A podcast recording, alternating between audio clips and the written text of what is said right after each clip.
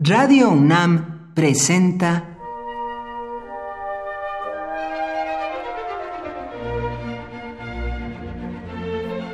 Cuaderno de los Espíritus y de las Pinturas por Otto Cázares.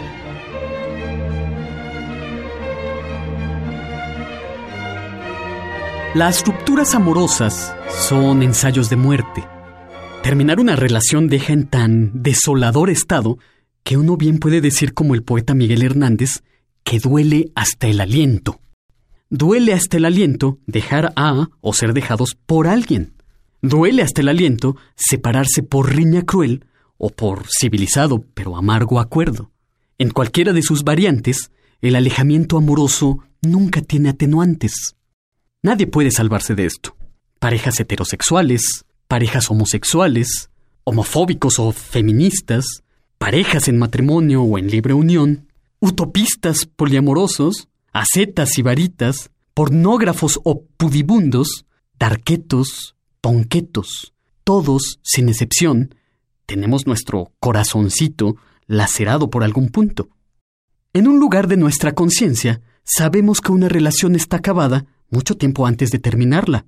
Es la etapa del dolor y el desacuerdo. Se necesita valor para resolverse a terminar una relación. Son horribles esas parejas, dice Pascal Bruckner, que se pegan uno al otro como dos teñas y se rebajan por no haberse atrevido a dejarse. Se requieren procedimientos para separarnos, ciertas medidas, ciertas mañas y cautelas. Se requiere de un arte para separarse, en una palabra.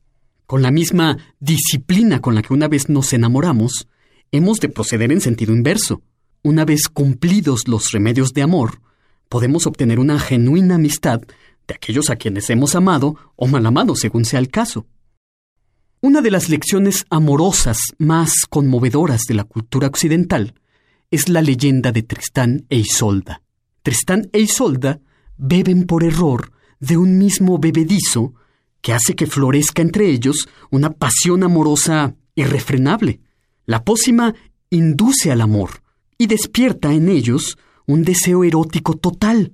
En la leyenda medieval de Tristán e Isolda, el filtro, la bebida de amor, tiene una particularidad. Tiene una duración limitada. En algunas versiones de la leyenda, el poder dura tres años, en otras cuatro. Durante tres o cuatro años, Tristán e Isolda se aman osada y temerariamente. Hay que recordar que su amor es adúltero, pues Isolda es esposa del rey Marque. En un momento en que el rey Marque, con su corte, ha salido de cacería, Tristán e Isolda se encuentran furtivamente, pero son descubiertos. Como son sentenciados a muerte, tienen que huir al bosque, que se convierte en su refugio durante año y medio, en que llevan una vida salvaje, a la intemperie, bajo la inclemencia de los elementos. Pero al mismo tiempo, gozan de una gran felicidad. Permanecen en el bosque hasta que cesan los efectos del bebedizo. De pronto, a ambos les parece que son capaces de separarse.